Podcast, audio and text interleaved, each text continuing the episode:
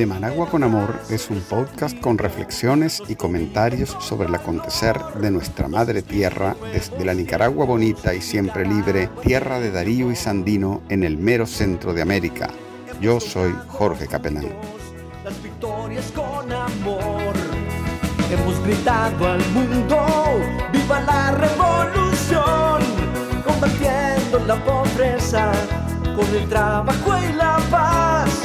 Brilla el sol, brilla su gente, somos cultura de paz, somos cultura de paz. Adelante comandante, vamos a vencer los sabes. Adelante militante, vamos con. Aquí estamos en otro episodio más de, de Managua con Amor. Y para el día de hoy vamos a tocar el tema de Palestina con el eh, hermano Mazen Al-Kufash, que es un palestino nicaragüense o nicaragüense palestino, como uno le quiera llamar, que eh, tiene un, un muy profundo conocimiento de la lucha del pueblo palestino. El podcast de Managua con Amor eh, se encuentra en varias de las plataformas más grandes de podcasting de la internet actualmente.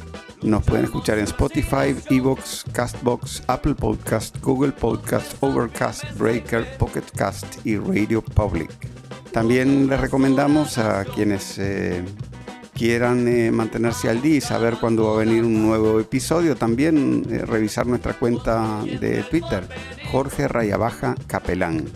Y también, como no, eh, estar atentos a nuestro blog que está en la dirección managuaconamor.blogspot.com. Bueno, sin más eh, que decir, nos metemos de lleno al tema de este episodio de, de Managua con Amor. Vencido, el pueblo unido jamás será vencido. Adelante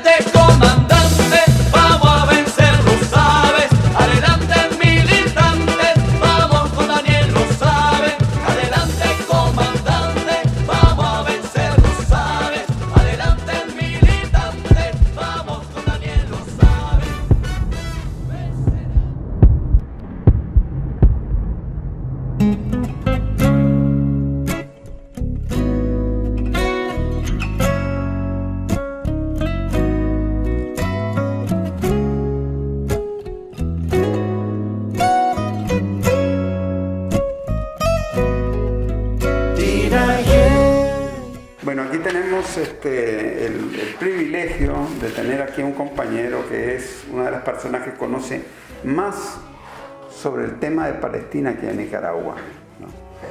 El compañero eh, Mazen Al-Kufash, palestino, nicaragüense, sandinista, revolucionario y, con muchos años de, de- de militancia revolucionaria y la verdad es que este hombre tiene el corazón y los pies en Nicaragua y en Palestina. Entonces, muy bienvenido aquí al podcast eh, de Managua con Amor, precisamente para ver si podemos entender el tema de Palestina, porque ahora se habla mucho del famoso acuerdo del siglo que supuestamente Trump le ofreció a Palestina y que fue rechazado por Palestina, por todos los amigos de Palestina en el mundo e incluso por muchos otros países de todas las Naciones Unidas. ¿no? Este, y, y bueno, queremos entender un poco qué es lo, cómo, cómo es la situación. Sí, primero gracias compañero Jorge por esa entrevista. Eh, es un honor siempre para mí colaborar eh, contigo y estar siempre presente en, en programas así para tratar de aclarar eh, algo sobre la realidad de Palestina y del Medio Oriente, porque lamentablemente aquí en este hemisferio del mundo eh, es más predominante la versión que transmiten los medios en Estados Unidos y usted sabe con toda esta revolución tecnológica en el mundo, muchos de los otros medios de comunicación que están en este hemisferio copian. Ellos entran online, cuáles son los titulares que salen en los grandes medios de comunicación en Estados Unidos y copian y repiten lo mismo, pero sin saber sobre la realidad que está pasando Palestina y el Medio Oriente en general. Bueno, vamos a partir a hablar sobre este que le dicen el- el- esa propuesta de Estados Unidos que lanzó junto al primer ministro de Israel, Benjamin Netanyahu, y lo llaman ellos acuerdo del siglo. Así lo llaman ellos. Con pero- bombos y platillos lo lanzaron. eh, sí, con, bueno, eh, para mí eh, eh, es muy ridículo la forma en que ellos lo presentaron y, y- y en la manera en que hablaron y todo. Parece que los dos señores están en una campaña electoral, tanto en Estados Unidos, porque acuérdese que eso fue el 28 de enero, unos días antes de la votación sobre el impeachment de- del presidente de Estados Unidos, Donald Trump.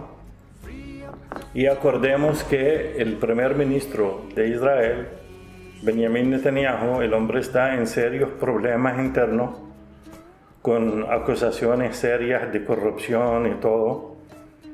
Y dos, creo, eh, intentos de, hicieron de formar eh, eh, el gobierno de ellos y han fracasado porque el, el- el- el partido de él no ha podido tener la mayoría de escaños suficiente para poder formar un gobierno de Israel.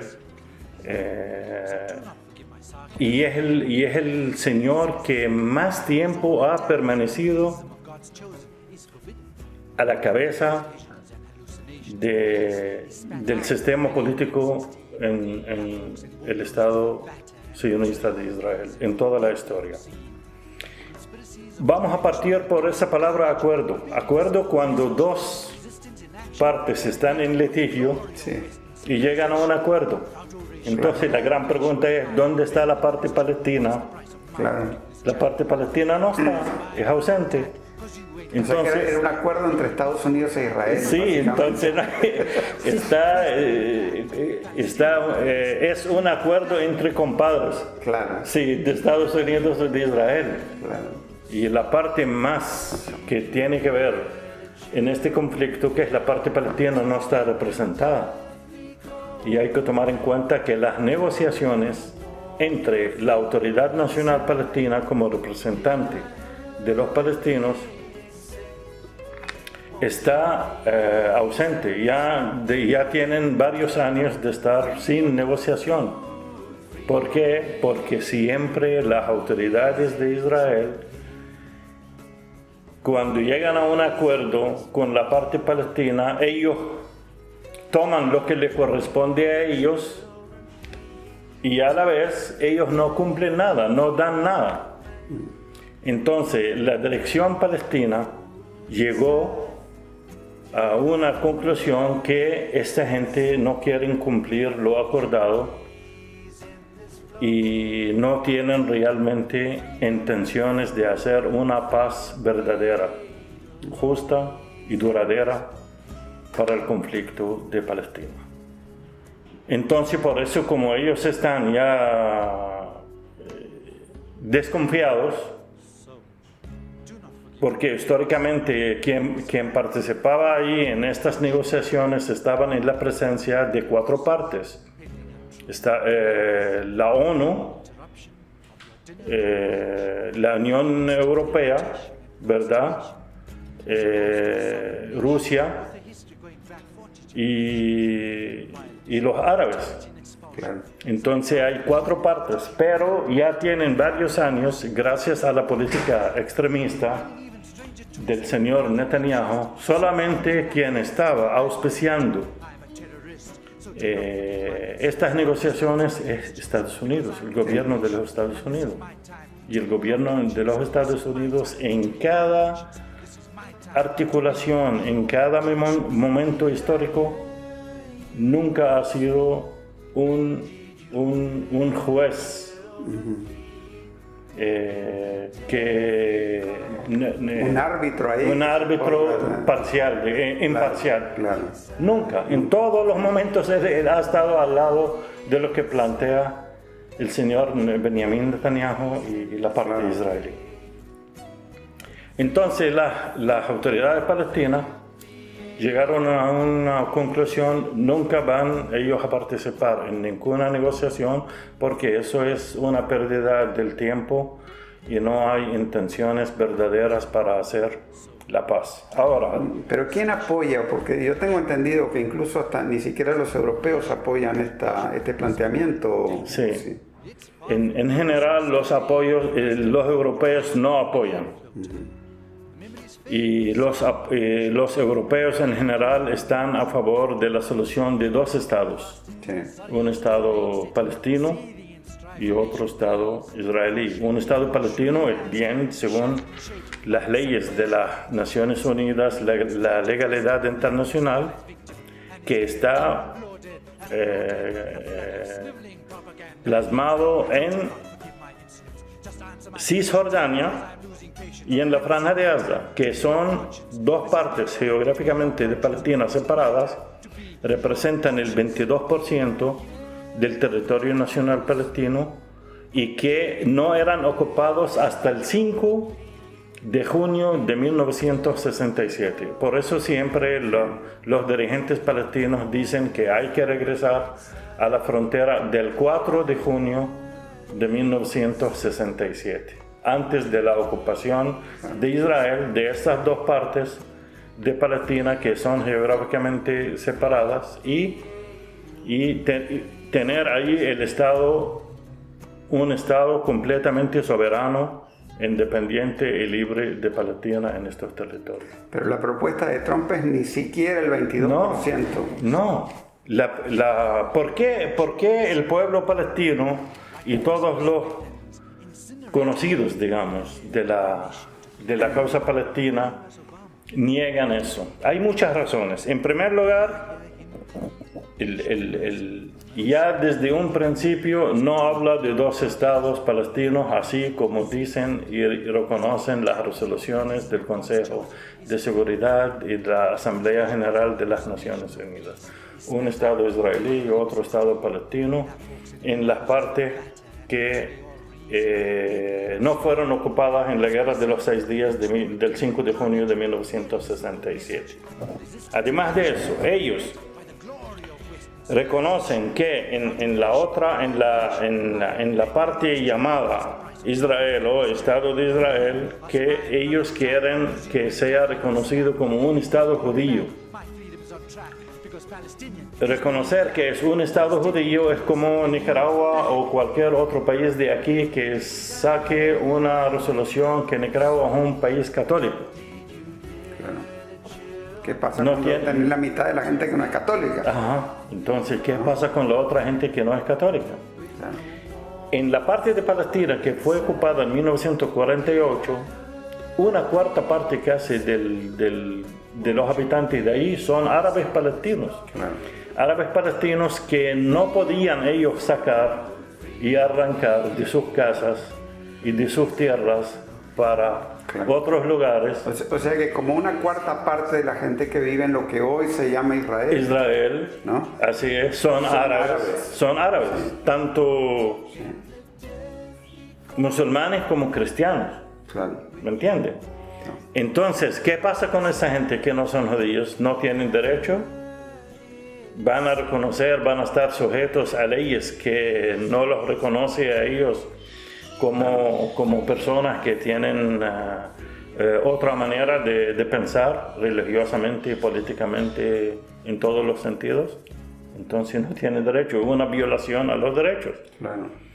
Entonces, y, y no solamente eso, porque según el señor Netanyahu y la gente radical que está en gobierno actualmente en Israel, no solamente ellos, ellos también incluyen las partes de, de, de Cisjordania donde están los asentamientos, las colonias de judíos en Palestina, en, en, en, en Cisjordania. Entonces, esa parte, según ellos, es, también es parte del Estado de, de Israel. Los asentamientos son lugares donde se han ido robando la tierra de los Sí. palestinos, este, grupos incluso eh, apoyados por el mismo Estado, con financiamiento y todo eso.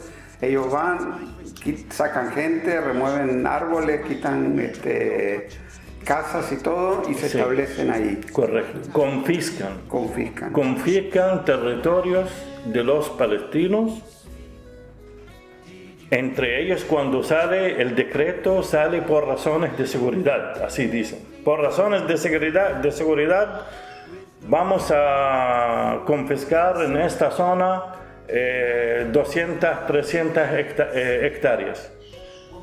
Y como son decretos que salen de las autoridades militares y los palestinos si hacen cualquier cosa son malos, son terroristas, no obedecen.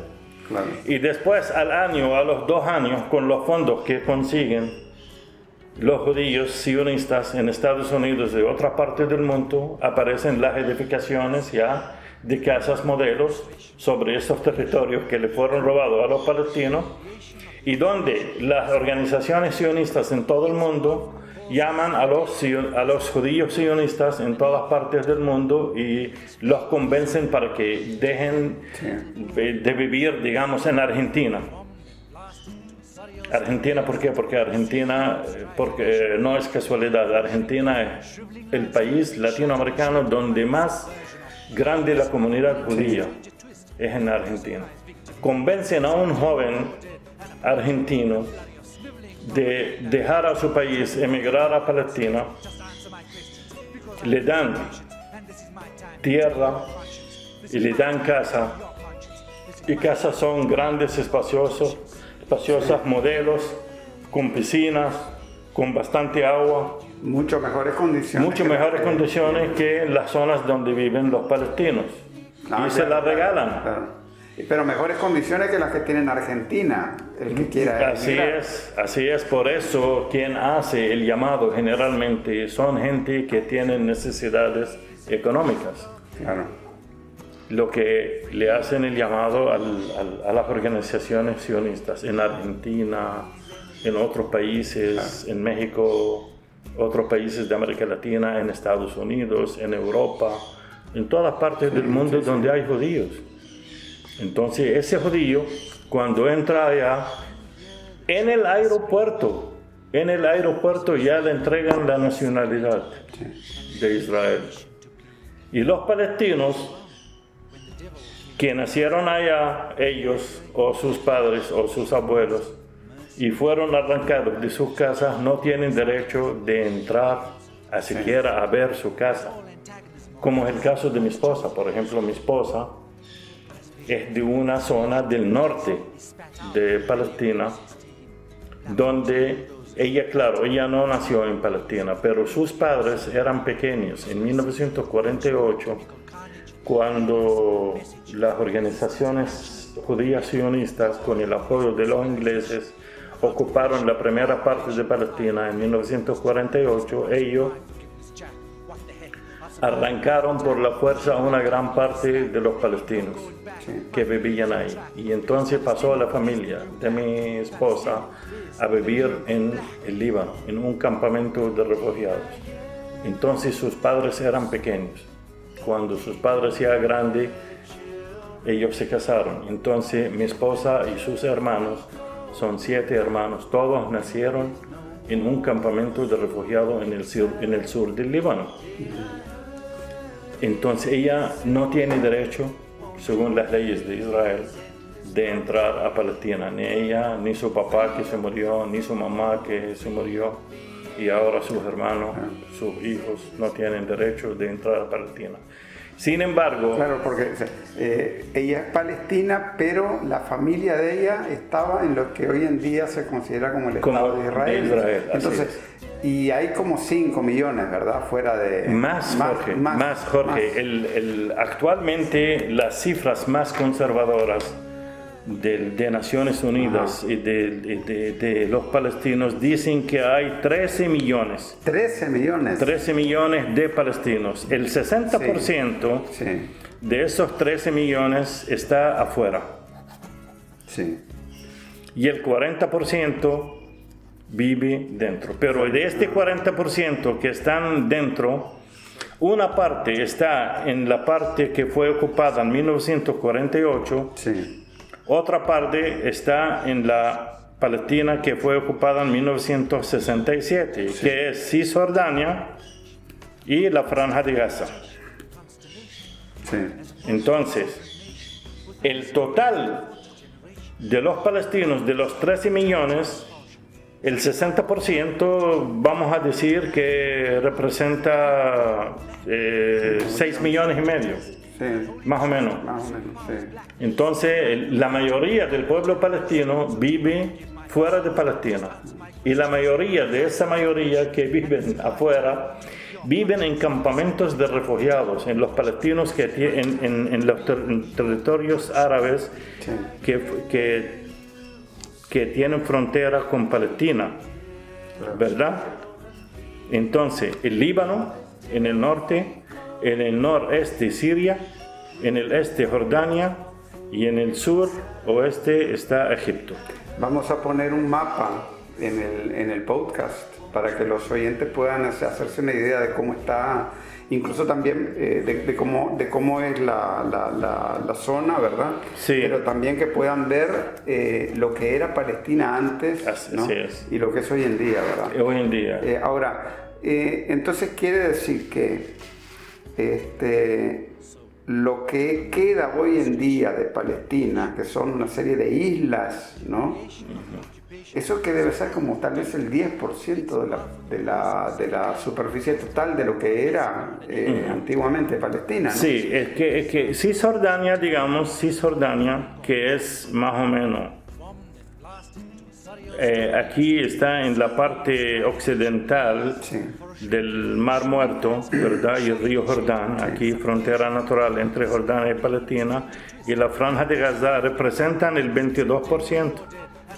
Sí, Porque en 1948 Israel ocupó esas partes de Palestina, Claro, claro, claro. que son el 78%. Claro. Y el 22% está entre Sí. la franja de Gaza, aquí, y Cisjordania. Entonces, esa Cisjordania, lo que pretende ahorita el señor Netanyahu con Trump, con esa propuesta que tienen, que ni un loco palestino la va a aceptar, eh, esa es más o menos la, la franja de la, la Cisjordania. Este es el río Jordán, ¿verdad? Y este es el Mar Muerto. sí, Ellos quieren confiscar todas estas partes que están aquí, que están en el occidente del río Jordán, que le dicen en inglés el Jordan Valley. Jordan Valley, que es el, el valle del Jordán. ¿Y esa por qué? Porque es la parte más fértil en agricultura que está en Cisjordania. Allí se puede sembrar muchas cosas. Allí los palestinos trataron de aprovechar al máximo esas partes. Entonces ellos la quieren confiscar. Y ya prácticamente no les deja acceso al. le- le- le- les acorta el acceso al mar muerto. Así, así es. Ah, sí, sí, pero no, va, va, va a haber en el sur una, una parte donde ellos pueden llegar, pero, pero el- el- la peligrosidad que la otra parte también de Cisjordania van a, van a quedarse como archipiélagos así Claro, y con otro aquí.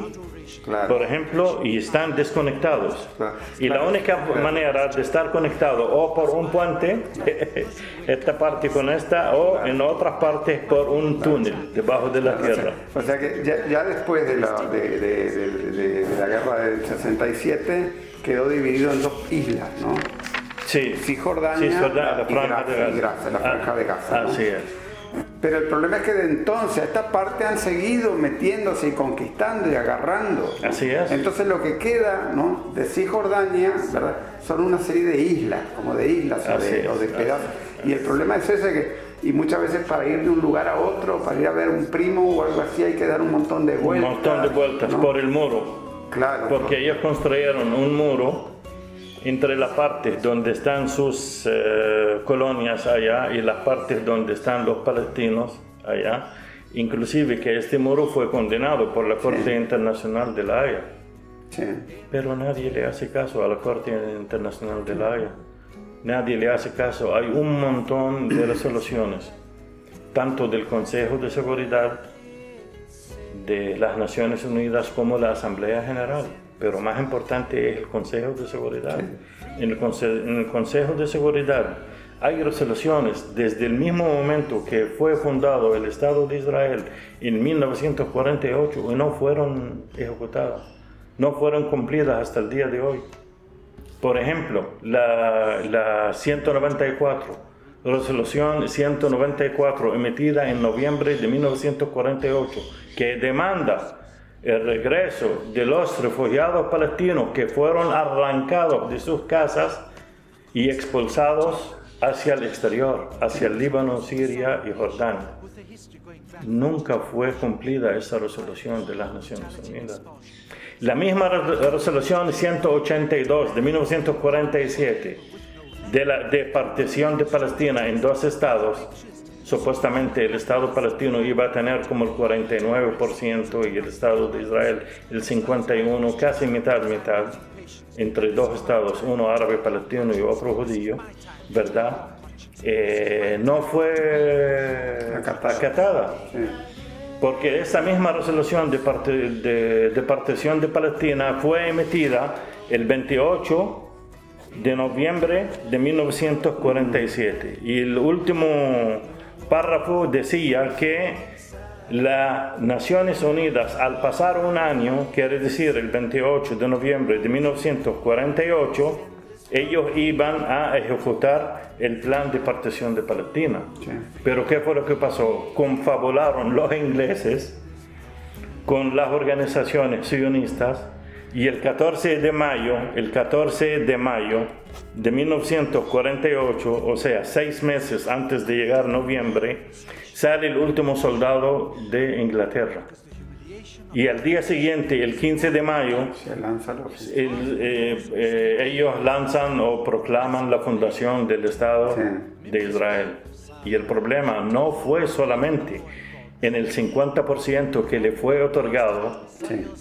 Por Naciones Unidas, fue llevaron esa parte que le- y llevaron la mitad del supuesto Estado palestino que iba a ser en la otra mitad. Quiere decir, ellos llegaron al 78% y dejaron solamente el 2%, el 22% sin ocuparse, que está la Cisjordania y la Franja de Gaza.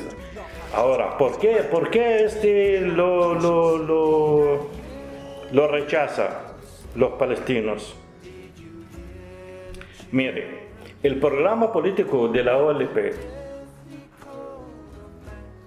que fue aprobado más o menos en 1973, 1974, si no me traiciona la memoria, se basa en tres bases fundamentales, tres principios fundamentales, sin entrar en detalles. ¿Cuáles son? Primero, es el retorno. ¿El retorno de quién? De los palestinos que fueron arrancados de su territorio en 1948. Tienen que regresar a sus casas y a sus tierras y a sus hogares. Este es uno. Y eso Dos. sigue, eso sigue súper vigente hoy en día, porque Para los palestinos, para sí. los palestinos, porque la están pasando mal. Sí. Muchos, muchos Y el cual, el, el- el acuerdo este del siglo del señor Trump y del señor Netanyahu no lo toma en cuenta. Ellos dicen que van a entregar algunos millones de dólares a los países que tienen refugiados palestinos. Ellos no dicen, dicen Jordania, Líbano y Siria.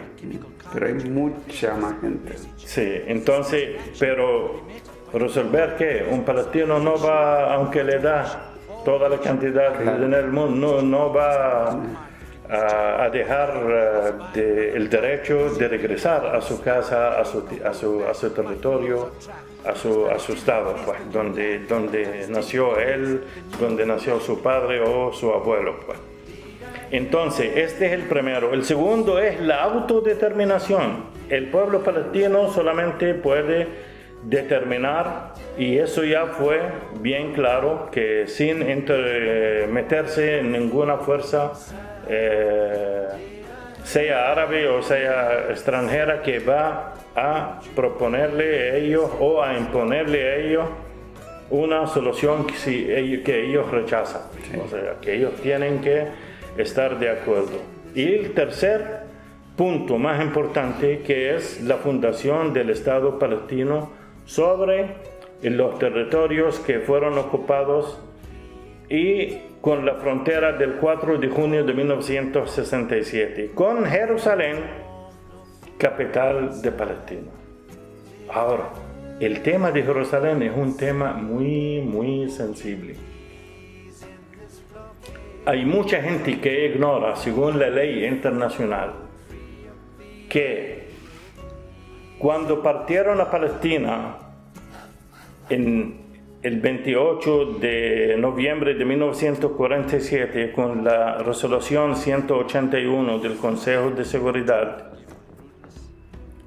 de la ONU, la, la ciudad de Jerusalén se divide en dos partes. Jerusalén Oriental y Jerusalén Occidental.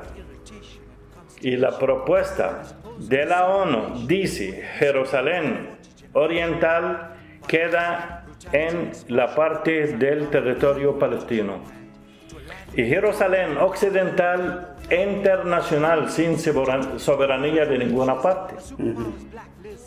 Pero ¿qué fue lo que pasó en la guerra eh, de- del 14? Cuando ellos ocupan a Palestina en 1948, ellos ocupan la parte occidental de Jerusalén y la anexan al Estado de ellos. Ellos sobrepasaron lo que le dio la ONU. Y que- quedó Jerusalén Oriental sin ocuparse hasta 1967 porque parte la Jerusalén Oriental de Cisjordania. Entonces, la Autoridad Nacional Palestina cuando dice hasta la- en la frontera del 4 de junio del 4 de junio de 1967 ellos se refieren que Jerusa- Jerusalén Oriental es una parte de ese territorio que no fue ocupado antes de la guerra esa de los seis días y por lo cual tiene que estar ahí la capital de Palestina. Entonces, O sea que es una gran provocación cuando ya este, dicen, no, la capital de Israel va a ser Jerusalén, es Sí. una este, enorme provocación a todo lo que sea ellos espíritu no, de paz. así es, ellos es, es que quede bien claro que este llamado acuerdo del siglo es una gran violación de todas las leyes internacionales y todas las resoluciones que tienen que ver con el conflicto palestino-israelí desde los años 40 hasta hoy en día. Viola todo viola todo y el- el- el- no toma en cuenta la legalidad internacional y la voluntad internacional. Por eso el, secretario general de las Naciones Unidas lo rechazó, como lo rechazaron los europeos, como lo rechazaron algunos países árabes. Esto no es una cuestión de izquierda o derecha, es una Sí, es cuestión con de, ley internacional. De ley, sí, de ley, así es. Entonces, este acuerdo del siglo, yo como palestino, Jorge, te puedo decir con toda confianza del mundo, si todo el mundo acepta este acuerdo del siglo y el pueblo palestino no lo acepta y se une el pueblo palestino no hay ninguna fuerza en el mundo que le puede imponer eso. Aunque la gran mayoría de los países árabes estén a favor, no lo pueden hacer. Eso no lo puede, no puede pasar. No puede pasar. Hasta el momento no hay ninguna fuerza política palestina, aun- aunque sea muy pequeña, que ha hablado bien, que ha hablado bien, que ha aceptado este acuerdo del siglo, acuerdo de Trump y de Netanyahu.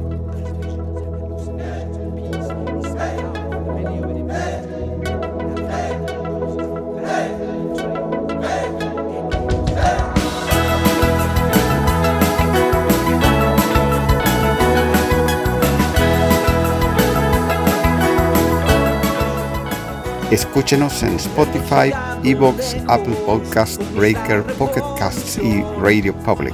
Hemos crecido juntos, trabajando bajo el sol. Si le gusta este podcast, dele un corazoncito, un pulgar hacia arriba o escriba un comentario favorable en su plataforma de podcasting preferida.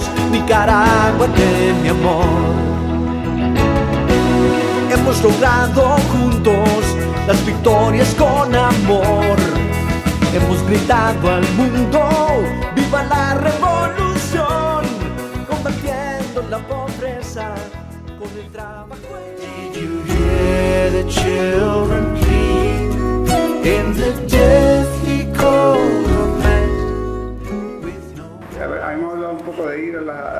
abordar el tema de las raíces, de todo esto, pero había, había algo más que vos querías decir, creo, sobre Sí, sí, quería, quería decir que aparte de las más razones por, por qué el pueblo palestino rechaza eso, eh, ellos no reconocen que las colonias que fueron fundadas en, en, en Cisjordania que son ilegales.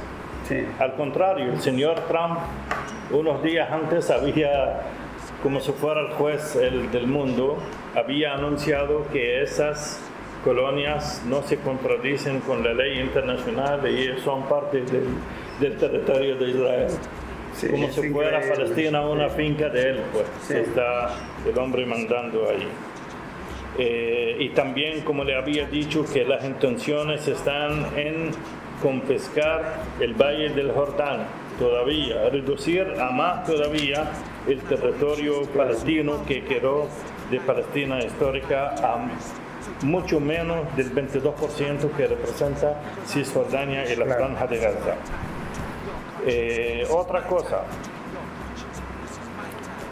y la- una cosa muy peligrosa que ellos plantearon allí, que ellos tenían que hacer todo lo posible para quitarle los armamentos a los destacamentos militares de la, de la resistencia palestina en la franja de Gaza. Ajá. O sea, ellos querían que los palestinos, o sea, prácticamente se rindan, que entreguen todo y que la única esperanza real que tiene actualmente el pueblo palestino representada en la resistencia palestina en Gaza, que ellos tienen que entregar ese armamento, a la buena o a la mala. O sea que no, eh, en- si, al- si algún palestino tuviera eh, permiso, o sea, si algún eh, Estado palestino tuviera permiso de tener armas, sería solamente este, en el en Cisjordania, no sería en el en, No, ellos lo que se refieren ahí a los cohetes, porque los Ah, cohetes ya, ya, los que Los cohetes que tiene Hamas, Yihad Sí. Islámica y otros destacamentos de la OLP en, eh, en la franja de Gaza, que ellos claro, pero- se defienden eh, cada vez que Israel intensifica. Sí, pero entonces, pero Israel, pero o sea, si va a surgir un Estado, o sea, si estamos hablando de un Estado, tiene que tener Claro, ellos quieren que sea ese Estado desarmado. Claro, Desarmado, o sea, como que uno está viendo, está escuchando una narración de pelea de boxeo. claro. entre dos personas. Las personas que no conocen van a pensar que son dos atletas grandes y todo Claro. eso. Y cuando la realidad ven, están viendo a alguien como Mike Tyson, Claro. está peleando con un niño desarmado. Claro. No sabe nada. Y los cazas israelíes sobrevolando por cualquier Así parte es. que ellos quieran y todo eso. Sí, entonces ellos lo que quieren ahí es eh, asegurar la, una rendición total del pueblo palestino y eso fue rechazado 100% por todos los palestinos. Entonces, no hay... eh, ah, y cuando hablan sobre los lugares santos dicen, ah, le vamos a, a permitir, así dijo Trump en la conferencia de prensa esa, que le, le vamos a permitir a los palestinos religiosos de ir a rezar en la mezquita de Al-Aqsa. Ni siquiera pronunció Al-Aqsa bien, dijo Al-Aqwa. Ah. Él. Ni Sí, siquiera claro. la, la pronunció bien. Pero bueno, esto es para mí ha sido como una como un teatro eh, negro, ¿verdad? Y no es, no es ninguna intención verdadera para hacer una paz justa y duradera en Palestina. Eso fue más que todo para el pueblo palestino como una declaración de guerra. Claro, Sí. claro. claro. Ahora, sobre el otro punto, Jorge, que me preguntó, que es muy importante, cuando yo empecé a hablar, empecé a hablar sobre las raíces de este problema. Sí. Aquí en este hemisferio del mundo la gente piensa que siempre han existido esos dos estados allí y siempre los palestinos son los que empiezan a agredir y los judíos eh, el ejército de ocupación de Israel, cualquier cosa que hace, lo hace en defensa propia Sí. por algo que han hecho, como una reacción pues, de una acción que han hecho los palestinos. Y la realidad no es esa. Si vamos a hablar de la historia muy, muy antigua, hace 5.000, 4.000, 6.000 años, eh, inclusive antes de que llegaran los judíos a vivir en Palestina con el profeta Moisés, cuando los salvó del faraón de Egipto y entraron a través del Sinaí, quedaron 40 años en el Sinaí, después entraron a Palestina. Palestina no fue vacía, Claro. o sea, Palestina, la historia dice que Palestina, los primeros focos de la, de la civilización humana fueron construidos, fueron hechos en Palestina. La ciudad más antigu- antigua en el faz de la tierra esa es Jericó. Sí. Esta Jericó que está como 400 metros bajo el nivel del mar y que forma parte del, del Valle del Jordán, del Jordan Valley que quieren ellos eh, confiscar con, con esa propuesta que está haciendo Trump y Netanyahu. O sea, los judíos entraron a Palestina no desde el inicio, es como que si nosotros vamos a representar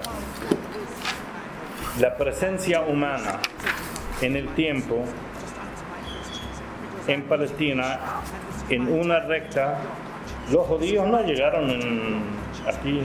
Los, los judíos llegaron aquí, por ejemplo, y hasta aquí y después salieron de Palestina. ¿Qué pasa con el tiempo este? Pues el tiempo antes de la llegada de ellos, antes de la llegada del, del profeta Moisés a Palestina. Por eso Palestina, el nombre antiguo de Palestina es la tierra de Canaán. Por eso nosotros los palestinos somos descendientes de los cananeos, De los canoneos. sí. de los cananeos que vivían en Palestina mucho antes de la entrada de los judíos a Palestina en, en cierta época pues de la historia humana y después salieron. Pero el judaísmo con el tiempo, Jorge, este es un punto sumamente importante, la gente tiene que entenderlo. El judaísmo no es una raza, el judaísmo no es una nación, el judaísmo es igual que el islam, Claro. es igual que el cristianismo, es una religión. Claro. Ahora en el siglo XXI hay judíos latinos, hay judíos norteamericanos, hay judíos árabes, hay judíos europeos, hasta hay judíos africanos. Claro. O sea, judaísmo es algo y nacionalidad y raza es otra cosa Claro. completamente diferente. ¿Usted cree que se debe hacer, por ejemplo, el Vaticano que sea un estado de los católicos de todo el mundo? Obviamente que no. Obviamente que no. Y el. Y el. No, y, y también, O por ejemplo. Arabia tema De Saudita. los, de los gitanos, por ejemplo. Los gitanos. ajá. Hay gitanos en todos los países, todos hasta tienen idioma, este, un idioma propio, hasta tienen una serie de costumbres propias, pero yo nunca he visto grupos gitanos que demanden un Estado nacional gitano. Así es. Por eso, por eso, estas ideas de formar un hogar nacional para los judíos es una idea que nació de la burguesía judía en los años, eh, en el siglo XIX. O sea que no es tan antiguo en realidad. Sí, no es tan antiguo, pero más o menos fue allí. Sí. Fue a mediados, en los 60, en los 70, de 1800 y tanto, que empezaron a surgir ideas por los conflictos que había. 1860, Sí, 1860, 1870. Pero hasta 1897 se forma en este año en una ciudad de Suiza, creo que se llama Basilea, Basilea, sí. con un líder judío sionista en aquel tiempo que se llama Theodor Herzl, ¿verdad?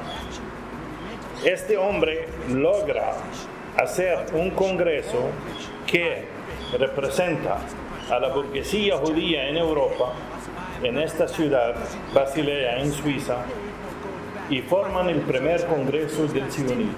Y en este congreso formal del sionismo ellos mencionan a Palestina con nombre y apellido como un futuro hogar nacional de los judíos. Y empiezan ellos a trabajar y a maquinar y a organizarse para llevar a cabo y ejecutar ese plan. Y, y Herzl no era creyente, él no era religioso, ¿verdad? Ellos- puede ser que tenía algo, lo que pasa es que ellos salen a, a ser religiosos cuando les conviene. Ah. Y cuando no les conviene, ellos son ah, progresistas, son liberales, son no liberales. sé qué en aquel tiempo. Sí, sí. ¿Me entiende? Pero sí, esto sí, la burguesía judía en Europa se reúne y realiza el primer con- congreso sionista en Suiza, en Basilea, en Basilea. Suiza, y ellos nombran a Palestina con nombre y apellido. Este país va a ser, ¿por qué? Porque antes de este año, de 1897, ellos tenían varias propuestas. Inclusive ellos tenían Argentina sí. como un país candidato a ser futuro hogar nacional de los judíos en América Latina. Tenían Chipre, una isla del Mediterráneo, en, en- como futuro hogar de ellos. Tenían Angola Ah, en África. Tenían varios, varios lugares. Tenían otro lugar, creo, en el eh, sureste de Rusia, también para formarlo. Y tenían a Palestina. O sea, que el origen de esas ideas no era religioso. claro. Si ellos planteaban Argentina, Chipre, Claro. Angola y otra, era cualquier lugar, porque ellos querían un lugar para que la burguesía judía pueda establecerse allí y tener un Estado que defiende sus intereses. O sea que ahí había una élite con mucha plata buscando cómo hacerse de un Estado nacional. Hay que, eh, es importante también decir que en, más o menos por los años 1860-70, en toda Europa y en todo... Europa era el centro del mundo un poco. Sí, sí. En toda Europa habían unas corrientes nacionalistas muy fuertes. ¿no? Así es. Cada, cada pueblo tenía que tener una nación, así decían, ¿verdad? Sí, sí. ¿No? Entonces, eh, eh, la, gran, la gran burguesía, o sea, de, de- de judía, ¿no? Estaba buscando cómo hacer un proyecto, o sea, con su dinero, ¿no? Con todo su capital, ¿no? Sí. ellos estaban buscando cómo hacer un proyecto propio para tener poder en el mundo, ¿no? Sí, pero hay que tomar en cuenta que el motivo no era eh, esas razones nacionalistas, porque ellos no formaban una nación. No, nacionalismo para Sí. ganar, para tener poder. Así no- es, no- pero la gran razón de eso era porque los judíos, inclusive yo había leído cuando era bastante joven un libro de Karl Marx que hablaba Sí, del sí. judaísmo, que ellos nunca formaban parte integrada con las sociedades, en las sociedades donde ellos vivían, sino ellos vivían en los poros de esas sociedades solo para hacer dinero, como bancos, préstamos, algo así. Jorge, no sé si has leído una novela de Shakespeare. Se llama El Mercader de Ah, Venecia. Sí, famosa, sí, claro. El mercader de Venecia, el- la, la figura negativa, mala de esa, era un personaje que se llama Shiloh, Ajá, sí. que era un judío que vivía en esta ciudad italiana y que el hombre vivía con los préstamos y con la, la usura muy alta Claro. que él cobraba pues, por prestar ese dinero a la persona necesitada en aquel tiempo. Y el personaje, no me acuerdo ahorita porque esta es una novela que le- leí en los años 70, Sí. eh, que le, a- le Shylock le había prestado dinero y había una cláusula en el contrato que él tenía que pagar con su, por cada día que pasa tenía que pagar con su piel, Con su piel. Con, con su carne, Sí. su- que era el hombre tan, tan ah, ah, inhumano, pues que esa Claro. era la condición, pues que, que, eso que plasmó. eh, es- esa especialización, no, era una minoría de los judíos los que se dedicaban a, es una a minoría especular con dinero. Sí, por eso este mayoría eran congreso, este congreso lo, lo formaban una minoría de los judíos. Sí. Eh, La burguesía, la alta burguesía de los judíos de Europa. Eh, Y es muy importante recalcar que la lucha del pueblo palestino no es una lucha en contra de una religión. Hay muchos judíos que son antisionistas. Claro. Hay que tener en cuenta de eso, hay que, hay que saber que Noam Chomsky, Claro. una de las personas que, más famosas en la política internacional, una de las personas más leídas en el Internet, que es un judío, pero es un gran antisionista. Claro. Aparte de Noam Chomsky hay muchos personajes. Eh, Sanders, ahorita en Estados Unidos. Sanders, sí, sí, sí. Sanders también es un judío, pero un antisionista. Pero no solamente políticos No. y sociólogos, hay también religiosos. Hay un movi- movimiento muy fuerte en, eh, ¿cómo se llama el barrio este de pobres en Londres? En, eh, perdón, en Nueva Nueva York. En Brooklyn. Brooklyn. Hay un movimiento muy fuerte de judíos conservadores allá y son antisionistas hasta la muerte. Sí. Y las manifestaciones que hacen los palestinos en Nueva York, ellos salen Sí. con su vestimenta de religiosos judíos negros y con, ¿cómo se llama? Las patillas esas que hacen Sí. grandes y onduladas así y pelo largo y salen con el cufilla palestino con la bandera palestina porque ellos consideran que el Estado sionista de Israel que es un peligro inclusive para ellos como judíos Claro. y que el sionismo no es un digno representante de los judíos y las comunidades judías en el mundo. Ellos con- consideran el sionismo enemigo de ellos también. Y hay una parte de ellos que están en Palestina, pero minoría en Palestina, que ellos se consideran palestinos, porque esa gente estaba en Palestina viviendo antes, mucho antes Claro. del Congreso ese de- del, del- del sionismo y mucho, mucho antes del, ¿cómo se llama?, de la, de la ocupación de Inglaterra después de que finalizó la Primera Guerra Mundial en Palestina. Ellos estaban viviendo allí. Representaban entre 2 y el 3% del total de la población palestina. Ellos son palestinos Claro. independientemente del- de la religión que profesan, ellos son palestinos. Es O sea, que, o sea que a fines del siglo XIX, inicio del siglo XX, ¿no? en Palestina, ¿no? Eh, había un 2-3% que eran judíos, ajá, y había eh, cristianos, había cristianos había aproximadamente, aproximadamente 12-13% cristianos y el resto musulmanes. Pero los cristianos palestinos al inicio del siglo XX eran muy, muy inteligentes y eran estrategas.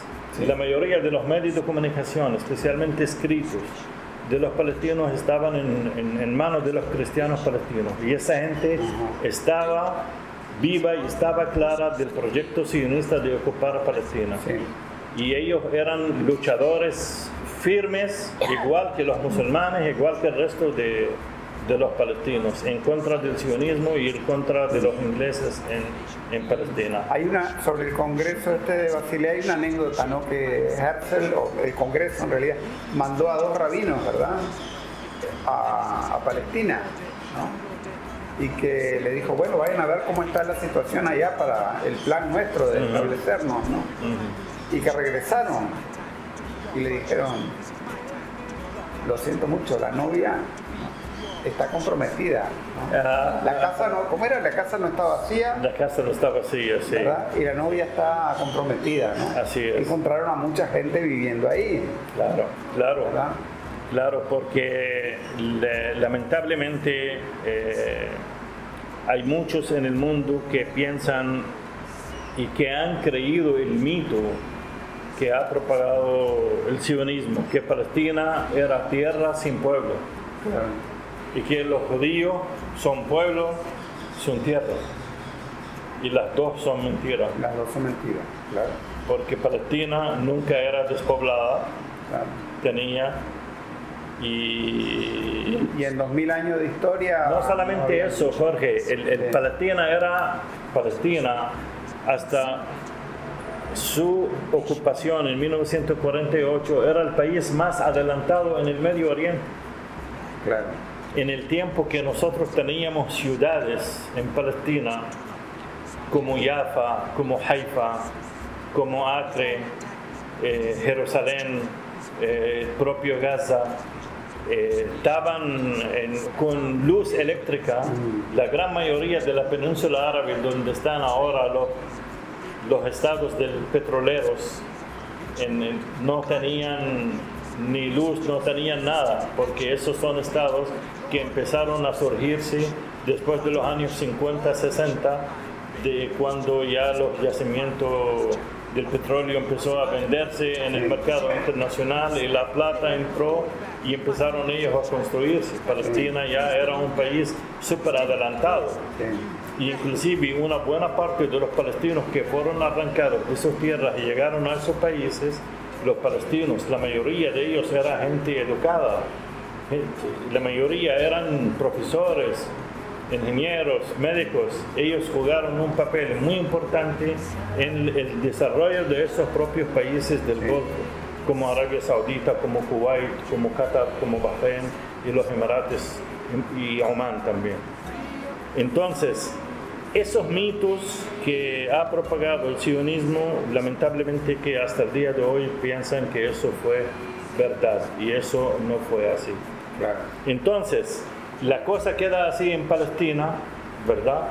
Y Palestina era un país dentro del grupo de países árabes que en aquel tiempo eran un solo país, pero lamentablemente eran colonias otomanas, turcas. Entonces quedó el dominio entre cuatro y cinco siglos en los países árabes dependiendo de la zona hasta que finalizó la Primera Guerra Mundial en 1917. Cuando finalizó la Guerra Mundial, la Primera Guerra Mundial 1917, las potencias en aquel tiempo, Gran Bretaña y Francia, Italia, pero principalmente Gran Bretaña y Francia, ellos se sientan, los cancilleres de los dos países, y dividen Arabia. En colonias entre ellos mismos.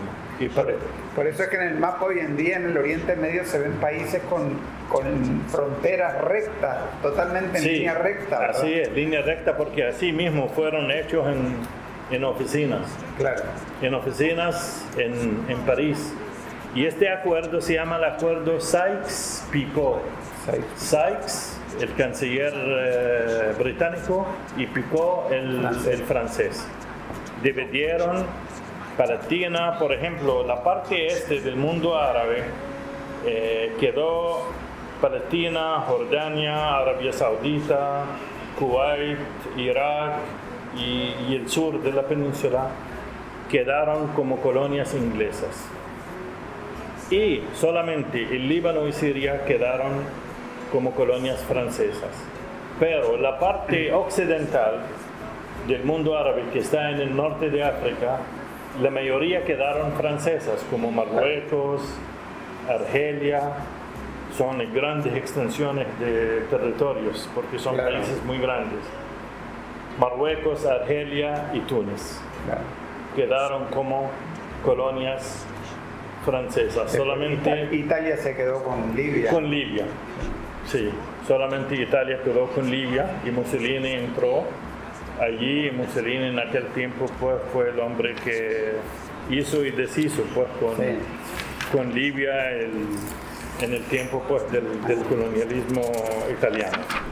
Entonces, Palestina pasó desde 1917 hasta 1948, precisamente hasta el 15 de mayo de 1948, pasó a ser una colonia inglesa. Y en todo este tiempo, históricamente, Gran Bretaña es gran causante de la ocupación de Palestina.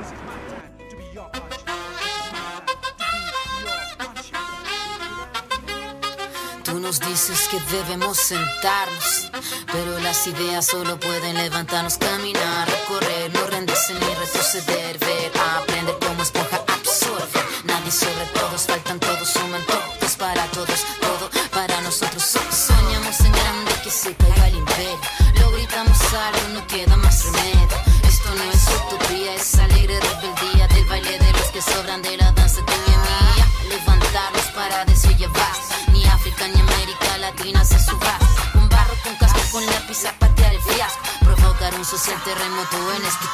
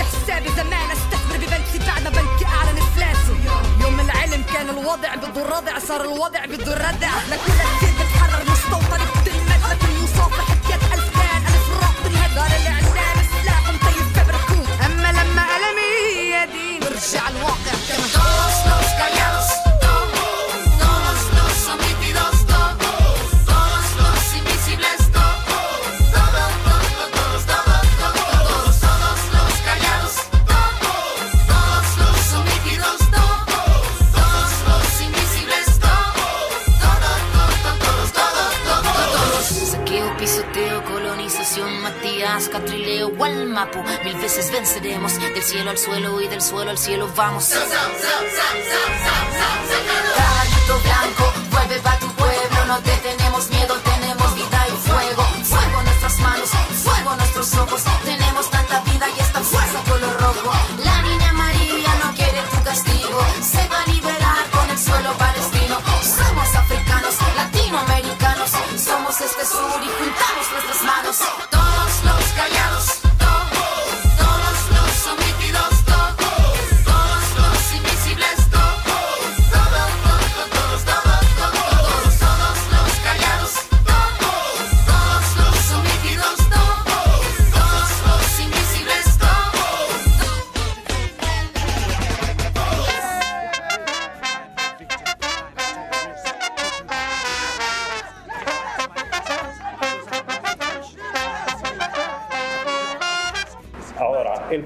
Proyecto sionista de ocupar a Palestina desde 1897, cuando se formó el primer Congreso, hasta 1917 estaba fracasado.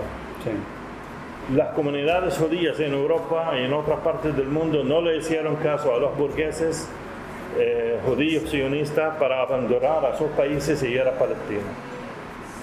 Después de 1917, el canciller de- que vino después de Sykes, que se llama Balfour, Balfour, él le da una promesa en el nombre de la corona británica a los judíos de regalarle una parte del territorio palestino a ellos, a los judíos, al movimiento sionista internacional.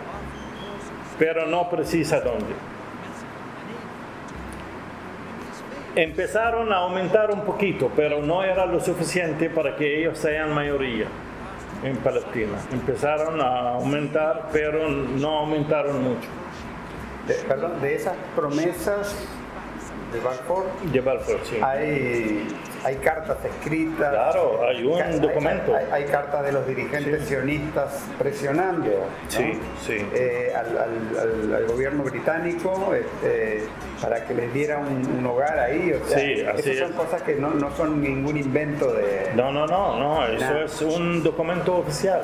Y precisamente fue el 2 de noviembre de 1917, el- la fecha en que Balfour, canciller de la corona británica, le da oficialmente esa promesa pues, a la Agencia Judía Internacional.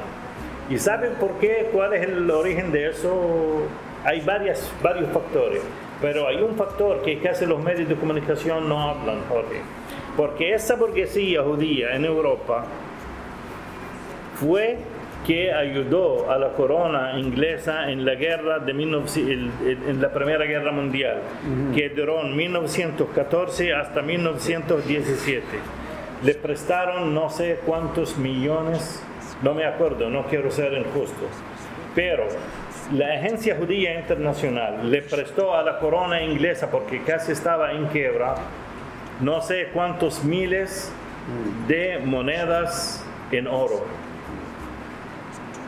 Y la respuesta, como ellos querían que le pagaran, le pagaron con esta promesa de Balfour. Claro. Entonces esa promesa de Balfour tenía su valor Sí. de, eh, de moneda en oro que le pagaron, la burguesía judía le pagó a los ingleses para que ellos puedan entrar fuertes y financiar esta Primera Guerra Mundial. Muy importante, muy importante ese hecho. Sí.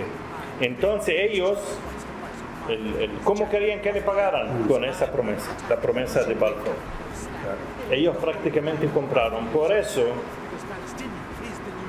como, como las emigraciones judías a Palestina eran bien limitadas, ¿quién vino a eh, ayudar a ese proyecto sionista de ocupar a Palestina? El surgimiento del fascismo. A finales de los años 20, cuando empezó a surgir el fascismo en Europa, en Alemania, en Italia, en España y en el resto de los países cuando se extendieron los nazis en todos los países eh, de Europa, los judíos eran discriminados y perseguidos por el fascismo en Europa. Entonces, el- la Agencia Judía Internacional en aquel tiempo, que era la cabeza organizativa del- de los judíos en el mundo, fue que aprovechó al máximo eso. Claro. Por eso yo traje conmigo el libro aquel en español, Ojo con el sionismo, porque este libro, escrito por Yuri Ivanov, un escritor soviético, desenmascara a los líderes sionistas europeos en Europa, Claro. porque y ellos fueron una parte que confabuló en contra de su propia gente, de los judíos en Europa que estaban de acuerdo con la discriminación que hacía el fascismo en contra de los judíos en Europa, porque esa era la única manera de convencer y de empujar a un judío de salir de su tierra, sea Francia, sea Polonia, sea eh, cualquier país de Europa, para emigrar e ir a vivir a Palestina. Por eso no es, este, eh, no es extraño porque el proyecto sionista era un proyecto de limpieza étnica. Así es. ¿no? Así es. Entonces, eh, No, no es extraño, o sea, todo lo que sea, si hay, si hay un gobierno que persigue a los judíos, ¿no? está bueno porque le permite a los sionistas ¿no? impulsar su proyecto de limpieza étnica. Eso precisamente lo que hicieron Jorge. Empezó la Agencia Judía Internacional a trasladar a los judíos en grandes cantidades a partir más o menos de 1928, 1929 hasta 1948. Barcos con grandes cantidades de judíos que llegaban a los puertos de Jaffa, de Haifa, de Ashkelon y de Gaza, entraban a Palestina y en aquel tiempo como Palestina era un protectorado inglés, entonces tenían todo el apoyo de los militares ingleses en Palestina, ellos entraban al momento de entrar recibían armas y habían varias eh, organizaciones judías. Eh, puedo mencionar de ellas el Haganah, Stern, inclusive, eh, ¿cómo se llama? Este primer ministro de Israel, que era un miembro de ella, eh, Shamir. Shamir. Shamir, cuando en 1991 empezaron eh, las conversaciones en eh, Madrid, eh, yo me acuerdo el canciller sirio Farouk Ashara levantó con él en sus manos un brochure que los ingleses a finales de los años 40 querían la cabeza de Shamir porque era una pers- eh, persona terrorista considerada porque estaba en contra de los ingleses en los últimos tiempos porque los judíos querían mucho más de lo que los ingleses le daban, ¿verdad? Y Y uno dice Haganah y Stern, pero eh, tal vez el, el, eh, el público no sepa muy bien qué significan esos nombres, porque este, atentados, por ejemplo, asesinato, atentados Claro. con bomba, Sí. ¿no? Eh, crímenes realmente terroristas, ¿no? Claro. Y, y de hecho, por ejemplo, gente como este, Albert Einstein, por ejemplo, denunciaron, Así es. denunciaron a esos grupos Sí. en su momento. ¿verdad? Sí, es algo que nosotros cuando siempre hablamos de la diferencia entre judaísmo y sionismo, siempre se sobresale allí el nombre de Albert Einstein, un gran científico mundial de una gran talla, pero también era un gran humano, porque Einstein era antisionista. Y yo me acuerdo una frase muy célebre de él eh, que hablaba que los líderes fascistas, sionistas eh, de Israel eh, son como los nazis. Son como- inclusive para mí son peor que los nazis, porque los nazis solo unos días y se acabaron. Esa gente, el sionismo utiliza la religión como una fachada para esconder detrás de eso eh, objetivos eh, coloniales, colonialista, exp- expansionista. Entonces, estos judíos empezaban a entrar a Palestina a finales de los años 20 hasta 1948 y después del estado, de la fundación del Estado de Israel en Palestina, y ellos qué fue lo que empezaron a hacer? Empezaron a hacerle la vida imposible al palestino, al campesino palestino hasta que ellos podían arrancar más de la mitad del pueblo palestino y enviarlo hacia afuera a vivir en campamentos de, refugiados en el Líbano, en Siria, en Jordania y una parte aquí pues en, en- en Egipto, pero muy poca. La gran mayoría estaban en Jordania, después en Siria, después en el Líbano. Y hasta el día de hoy, Jorge, si, si tú vas al Líbano, a Siria, a Jordania, vas a ver hasta el día de hoy los campamentos de refugiados palestinos. Pero claro, se han agrandado. En vez de empezaban con casas de campañas, ahora hay casitas casitas humildes, una pegada a la otra, con callejones bien estrechos, donde, la- mare- donde las aguas negras están a la intemperie, así afuera no hay sistema Sí. de alcantarillado y eso, especialmente en el Líbano. Sí. Entonces, por eso y es... además no tienen las mismas posibilidades de conseguir un trabajo. Sí, eh, eso lamentablemente es solamente en el Líbano, Ajá, ok. porque Siria, Sí, sí, claro, eso es. eh, en Siria, los refugiados palestinos en Siria tenían todos los derechos sociales Claro. y civiles que los sirios. Ellos podían trabajar donde quiera, si uno estudiaba medicina podía ejercer como un sirio. Sí, Exactamente, por eso precisamente Siria fue atacado, porque Siria era el único pulmón donde respiraba la resistencia palestina y la resistencia libanesa. Y este es uno de los objetivos de destruir Siria en esta guerra que empezó en el 2011 y que sigue hasta el día de hoy sin terminar. Eh, eh, en el Líbano, lamentablemente sí, hay decenas de profesiones donde los palestinos fuera de los límites de los campamentos no pueden trabajar, no pueden ejercer. Los en- hay un campamento que es el más grande en el sur del Líbano, que se queda en el este de la ciudad de Sidón, se llama Ain al-Hilwi. Ain al-Hilwi. En este, en este campamento hay como, como 250 médicos palestinos, en, no hayan que trabajar. La mayoría de ellos trabajan en circuncisión de los varones, cuando los varones nacen, qué sé yo, y tienen su, ¿cómo se llama? Su, su maletita donde ponen la, ah, los instrumentos eso, y trabajan para circuncidar a los niños, porque esta es una costumbre musulmana, pues, igual que judía también.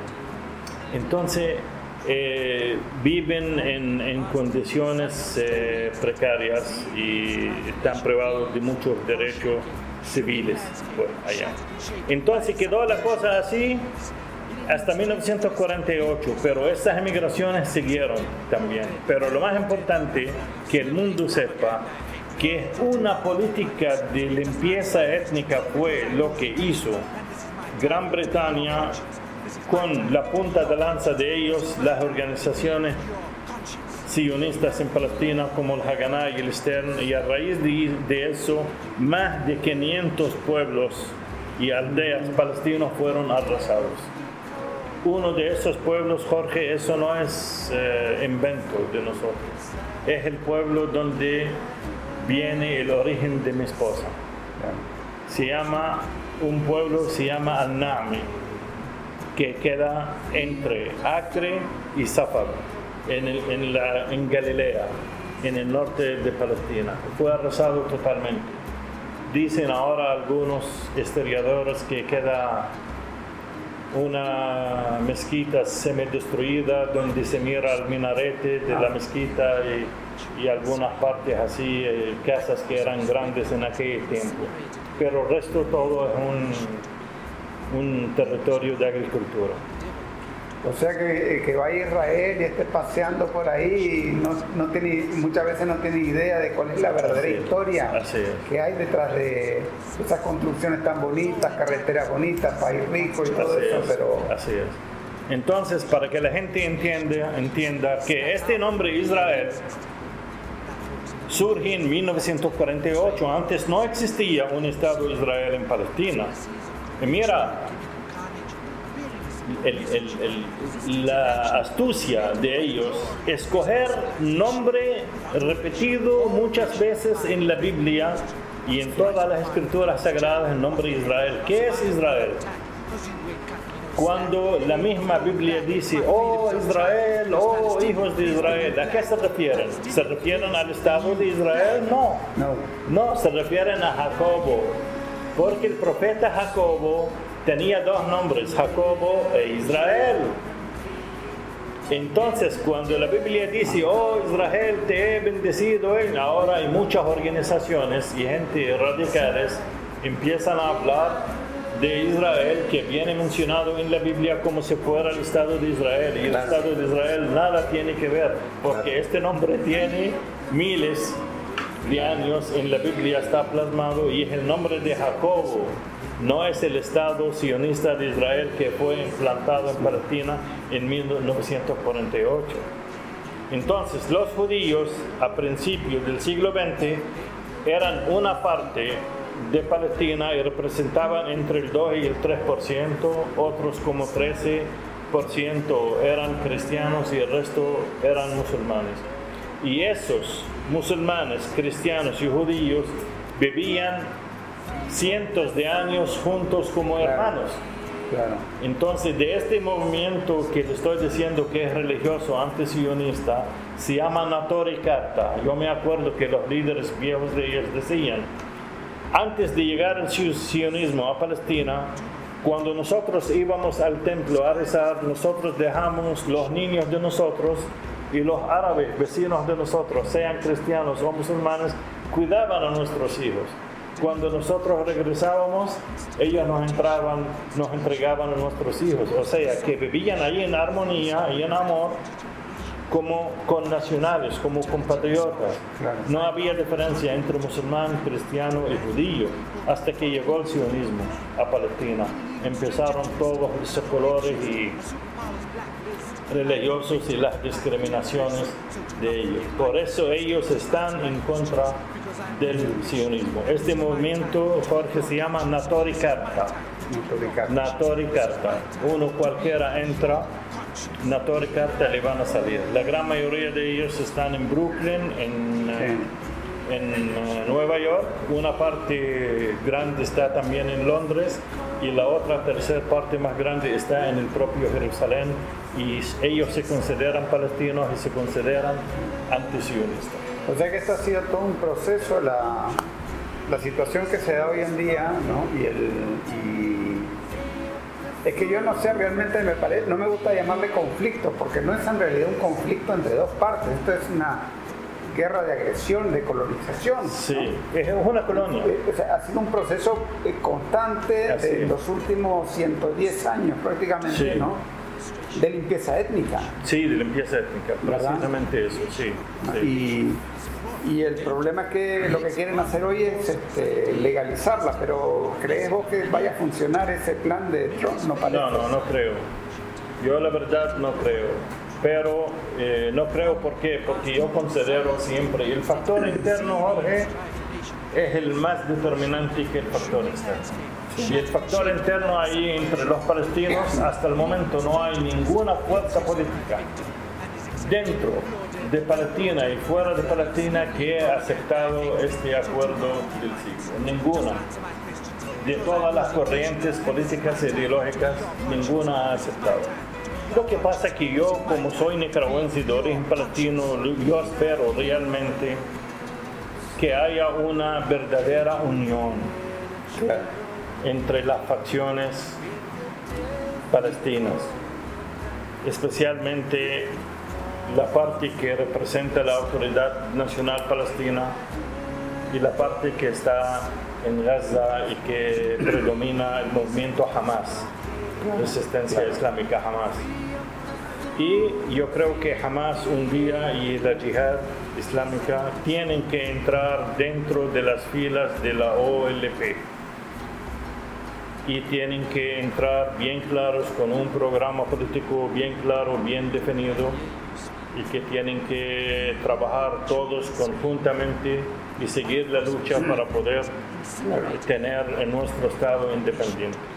Lo que yo quiero también agregar ahí, Jorge, que de esos, de esos judíos que llegan engañados por los sionistas hasta, hasta Palestina ocupada, llamada Israel, hay muchos de ellos que no conocen la realidad y cuando llegan allá y ven la realidad los choca. Y como, como el problema palestino esencialmente es un problema humano que están sufriendo los palestinos, hay mucha gente que no le gusta eso. Entonces salen, regresan ellos a sus casas, a sus países de, origen. Entonces con el tiempo, a medida que más pasa el tiempo, la gente que queda ahí a vivir ahí, la gran mayoría de ellos son gente radical, fundamentalista. Son judíos radicales, fundamentalistas, sionistas. Y la gente que tiene algo de, digamos, de pensamiento humano y lógico y qué sé yo, eso, después de servirle al ejército de Israel, ellos regresan a sus países. Porque nadie habla de este hemisferio del mundo, que el- la única última colonia en el mundo que existe hasta el momento es Israel, Palestina, pues, este, que está ocupada por el ejército de ocupación israelí. Ninguno habla que el único país del mundo que donde le exige a la mujer un servicio militar obligatorio es Israel. El tema del servicio militar es muy importante y muy sensible. Yo me acuerdo en el revés electoral aquí de 1990, cuando el senderismo perdió las elecciones frente a la UNO, la Unión Nacional Opositora, el tema del servicio militar era muy importante y determinante en esa derrota electoral que sufrimos en aquel tiempo. Acuérdese, eh, fíjese que Israel es el único país en el mundo que hasta la mujer tiene que hacer un servicio militar. Solamente es 10 meses menor que el hombre. El hombre hace 30 meses y la mujer hace 20 meses servicio militar. Pero yo estoy convencido, Jorge, que la causa palestina más que todo es una causa justa de un pueblo que se niega a rendirse, que se niega a morir y que está utilizando todos los medios para sobrevivir y que un día se va a lograr, se va a lograr la paz y la justicia en, en- en su territorio, con también la ayuda de todos los revolucionarios, de toda la gente que, humana, digamos, en el mundo. Claro, y yo creo que eso está íntimamente vinculado a todo el poder que tiene Occidente sobre el mundo, ¿no? Claro. Porque este, Israel es un, es un Estado que por un lado eh, es muy agresivo apoyando todas las políticas más intervencionistas de Estados Unidos en todo el mundo, Sí. ¿no? Incluso, por ejemplo, aquí en Honduras hay mil soldados eh, israelíes, ¿no?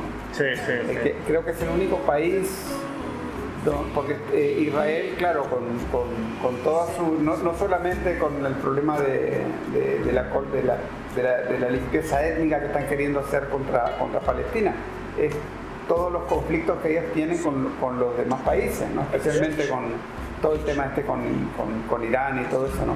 sí.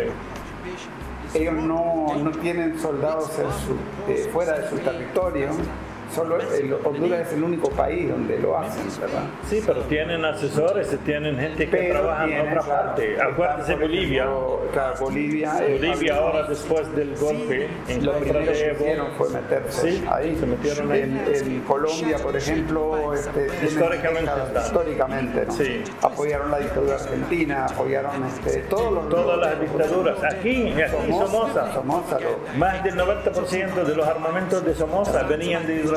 Los cascos de Kevlar de, de la Guardia, Galil, Galil, los sí. fusiles Galil, la, Sí, el Uzi. la Uzi. El blanco, Sí, el fósforo blanco, sí, así con, el que quemaron, eh, con el que incendiaron Estelí. Sí, no es casualidad que todas las dictaduras militares en el mundo y en especial en esta parte, en América Latina, todos eran amigos de Israel. Sí. Inclusive el sistema del apartheid en Sudáfrica.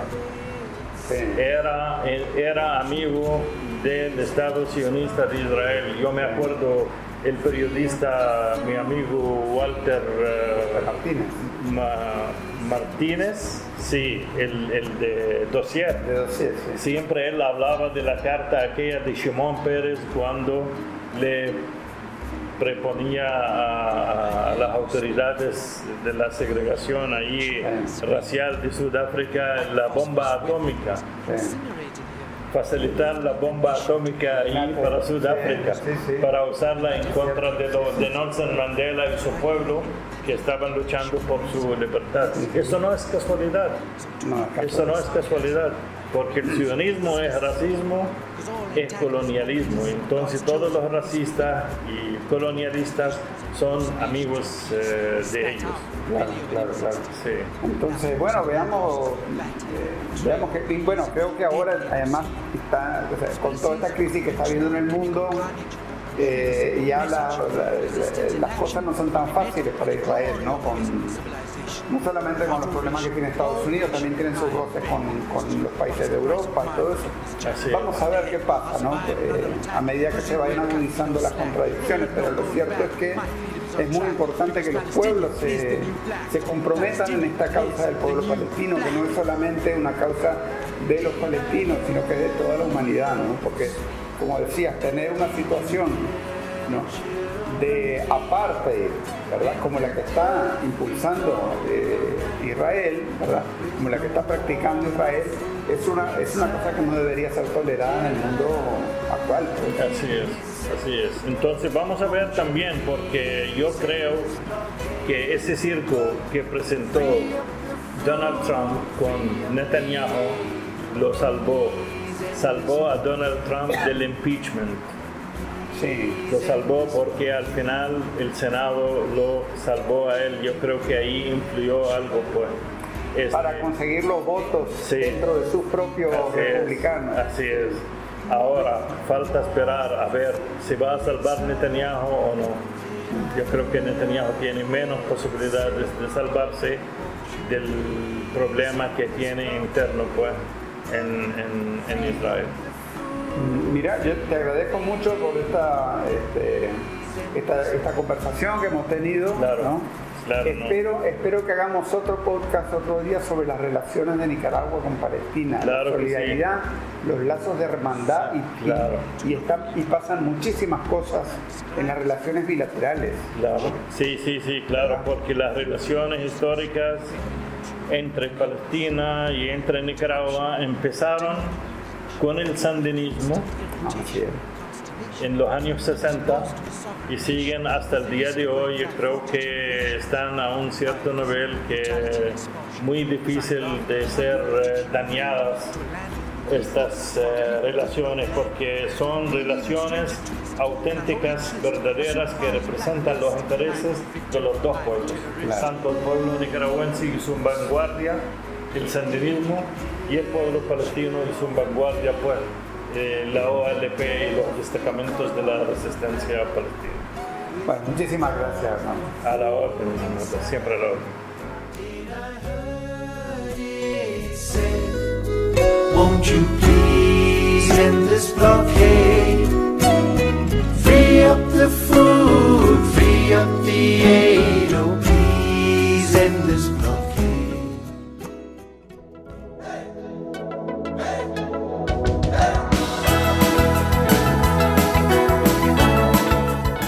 Y así llegamos al fin de este episodio del podcast de Managua con Amor. Muy pronto, más temprano que tarde, estaremos de regreso con ustedes con más análisis y comentarios con el mundo visto desde la tierra del Darío y Sandino en el mero centro de América. El sol, el abrazo de Sandino nos cobija con valor, nos inspira en nuevos tiempos, Nicaragua de mi amor. Hemos logrado juntos las victorias con amor. Hemos gritado al mundo, viva la revolución, combatiendo la pobreza con el trabajo y la paz. Brilla el sol, brilla su gente, somos cultura de paz, somos cultura de